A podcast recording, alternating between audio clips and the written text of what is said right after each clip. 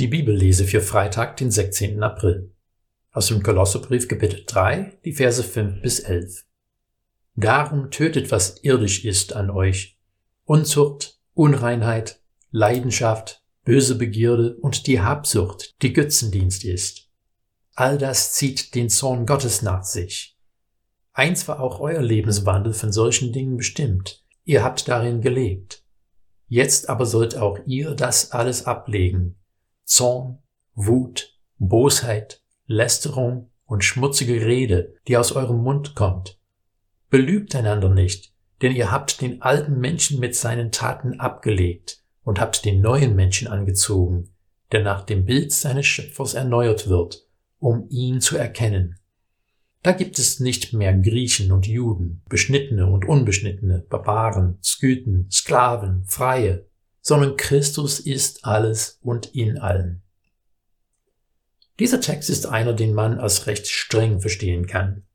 Paulus listet viele Handlungen auf, die man tunlichst vermeiden soll, und er warnt vor dem Zorn Gottes. Heutzutage wollen Leute oft nichts von einem zornigen Gott hören. Viele denken, es passt nicht, von einem zornigen Gott und einem liebenden Christus zu sprechen. Ich denke, wir schränken unser Verständnis von Gott damit an verschiedenen Stellen zu sehr ein. Zuerst muss erkannt werden, dass Liebe nicht einfach sagt, du kannst alles machen, was du willst, es ist egal.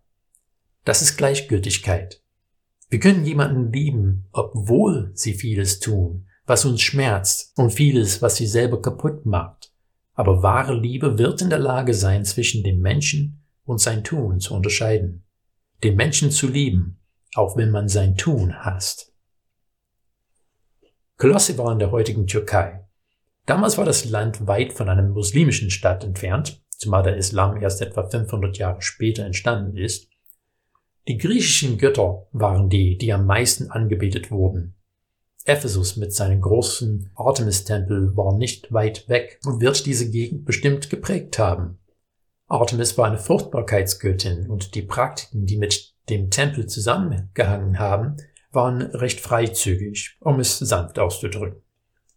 Paulus meint nicht zum gesitteten sexuellen Verhalten aus Brüderie, sondern weil Christus uns zeigt, dass unser Körper Gott gehört und nicht als Ware herhalten soll. Aber Paulus spricht auch unsere Art zu reden an. Lästerung, schmutzige Rede und Lügen sollen in unserem Leben auch keinen Raum haben.